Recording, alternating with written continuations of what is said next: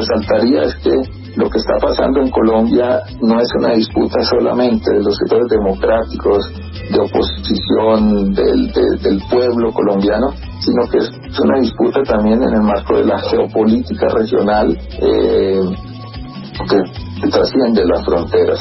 Por eso creo que los temas de la solidaridad, los temas de la denuncia son, son muy importantes porque en últimas, como decimos en el tema de la paz, en el caso de este conflicto también, pues la paz y los éxitos o los fracasos de este conflicto no son solamente eh, algo de Colombia, sino de América Latina, ¿no? Escuchábamos a Gabriel Becerra, secretario general de la Unión Patriótica de Colombia, que estuvo en FM La Tribu comentando la situación que están viviendo en ese país y la importancia geopolítica del levantamiento, considerando que los éxitos y los fracasos de este conflicto no son algo de Colombia, sino de América Latina. Hace dos semanas, el presidente de Colombia, Iván Duque, presentó en el Congreso un proyecto de reforma tributaria con dos ejes centrales, aumento de IVA y ampliación de la base impositiva sobre los salarios. Como hemos hablado también, esta medida no fue bien recibida por la sociedad colombiana, que rechazó la protesta de que el gobierno financie la crisis del COVID-19, afectando los ingresos de la clase media y de los sectores populares. Este hecho despertó una serie de manifestaciones sociales que fueron brutal reprimidas por las fuerzas de seguridad. Y en ese sentido también una comitiva de diputados del Frente de Todos viajó a Colombia para poder interiorizarse sobre esta brutal represión de Iván Duque ante la preocupante situación de violencia, represión justamente y vulneración de los derechos humanos que padece el pueblo colombiano. Y por eso ya estamos en comunicación con uno de los diputados que viajó en esta comitiva que está allí en Colombia, Federico Fagioli. Hola Federico, buenos días. Carlos y Sofía, te saludamos al aire de FM La Tribu. Hola Carlos, hola Sofía, ¿cómo están? Bien, muy bien. Entendemos que estás eh, allá en Colombia, que, viajaron para, en, acciones, digamos, directas de cooperación de esta comitiva. ¿Cómo se originó eh, esta comitiva desde la Cámara de Diputados? Bueno, ante la situación que se está viviendo en Colombia, que es sumamente preocupante, de mucha violencia, mucha represión, eh, nuestro gobierno se manifestó eh, pidiendo por favor que se cese con, con las distintas acciones violentas que estaba llevando adelante el gobierno, que nosotros entendemos que se terminan violando los derechos humanos por la cantidad de muertos, por la cantidad de desaparecidos, por la cantidad de, de abusos sexuales que hay por parte de las fuerzas policiales, una violencia institucional muy grave, muy fuerte ante un reclamo eh, legítimo del pueblo colombiano y pacífico. El pueblo colombiano, eh, desde la Cámara de Diputados, particularmente nuestro jefe de bloque Máximo Kirchner, eh, tomó la decisión de que una delegación de del Frente de Todos de la Cámara de Diputados en representación de la Argentina vengan a a constatar lo que estaba sucediendo y a, y aportar en el proceso de paz de Colombia y de este, estos hechos de extrema violencia. Federico, ¿qué acciones llevaron adelante en Colombia? ¿Pudieron reunirse con organismos oficiales? Sí, la realidad es que nos reunimos con organizaciones, con organismos de derechos humanos, nos organismos con, no, perdón, nos reunimos con parte de las de distintas bancadas de diputados y senadores de acá de Colombia. Eh, nos juntamos con el expresidente y, eh, y secretario general de UNASUR, eh, Samper. Eh, también nos juntamos con quien fue parte de la negociación de aquel eh, tratado, acuerdo de paz entre el gobierno colombiano y la FARC en La Habana, que fue Humberto de la Calle. Eh, la verdad que nos hemos juntado con un espectro amplísimo eh, en donde vimos que absolutamente todos coinciden en la necesidad de retomar el proceso de paz de Colombia, en el carácter pacífico y legítimo del reclamo del pueblo colombiano, ya que ustedes lo mencionaban, aparte de la reforma tributaria que golpea el sector más golpeado de Colombia, en Colombia se vive un proceso de desigualdad impresionante. Colombia es el segundo país del mundo más desigual y viene de un proceso neoliberal de más de 20 años que ha generado una pobreza impresionante en este país. Y Federico, ¿cómo fue eh, también eh, llegar a, a, Colombia? ¿Cómo fue recibida esta comitiva? En particular, revisando lo que fueron antecedentes de, por ejemplo, cuando viajaste a Bolivia en el proceso de elecciones eh, y que no recibiste una muy buena bienvenida en ese sentido, digamos, era una situación también institucionalmente eh, compleja, eh, estuviste detenido algunas horas en esa comitiva que viajó a revisar las las elecciones en Bolivia luego del golpe de Estado de, de Áñez. Y bueno, en esta situación eh, sucede lo mismo. En Colombia hay una situación institucional muy, muy compleja. ¿Cómo es que fueron recibidos? ¿Cómo es que es visto desde eh, Colombia eh, quienes eh, llegan con, con esta intención de poder poner el ojo y la vista internacional en el, en el conflicto? No, la realidad es que no tuvimos una mala recepción, eso hay que admitirlo, en comparación a lo que fue Bolivia, que había un golpe de Estado y que, y que incluso golpearon a, parte de nuestros diplomáticos de la embajada.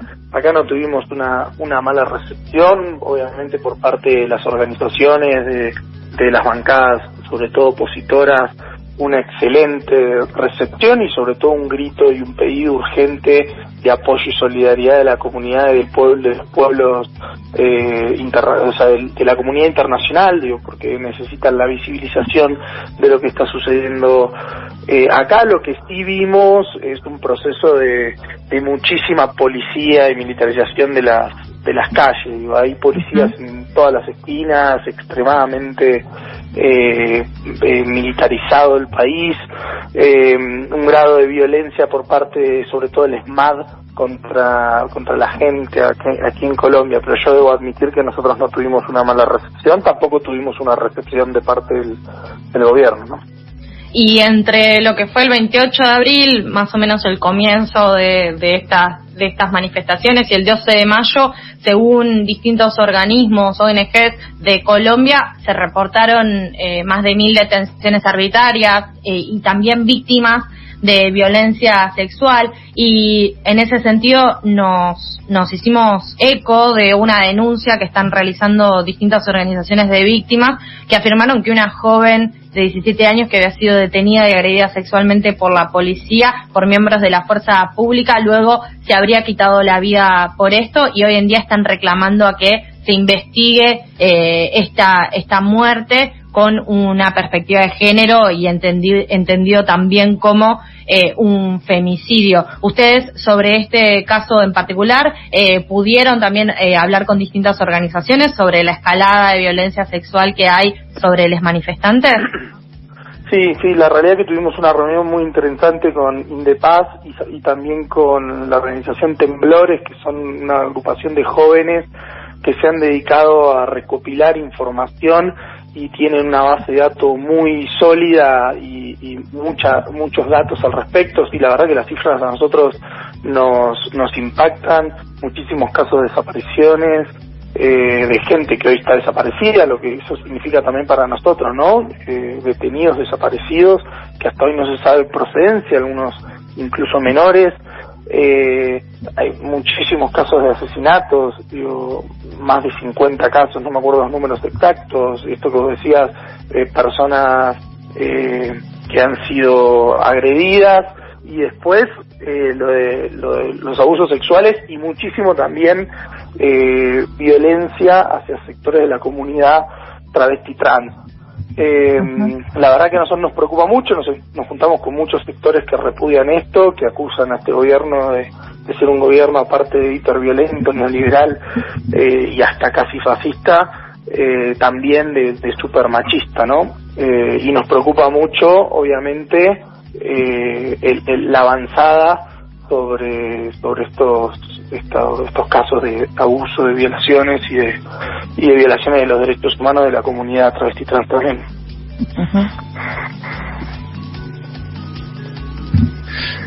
¿Ven alguna respuesta del gobierno de Iván Duque que no implique la represión y la militarización? Él había propuesto una mesa de diálogo, ¿sabés si pudo realizarse?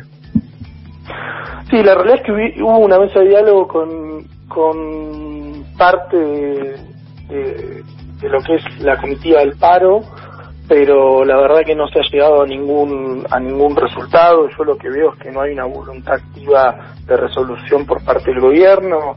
La verdad las demandas que se ven por parte del pueblo no son demandas que sean incumplibles o, irrealizables, la verdad que es totalmente entendible y totalmente realizable lo que pide estas, estas manifestaciones, pero yo particularmente no veo una voluntad activa de resolución de este conflicto por parte de la paz, sino todo lo contrario, veo una un, proceso de cada vez más violencia por parte del gobierno colombiano. Yo obviamente hago un llamado y de parte de toda la comisión oficial y de parte de nuestro gobierno un llamado a la recapacitación de, de, Duque, que entienda que tiene que escuchar a los reclamos del pueblo y cesar con la violencia.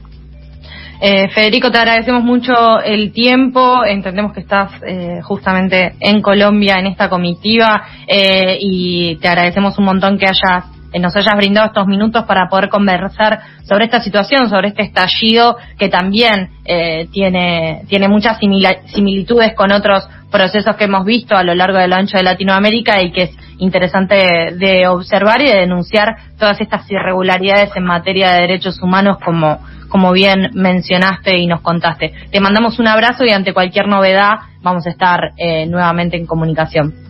Bueno, les mando un abrazo grande. Hasta luego. Ah, hasta luego. Pasaba Federico Fagioli, uno de los diputados eh, que viajó en una comitiva generada por eh, la Cámara de Diputados Argentina hacia Colombia para poder observar lo que es la situación de las manifestaciones y poder aportar a lo que es el proceso de paz en este conflicto.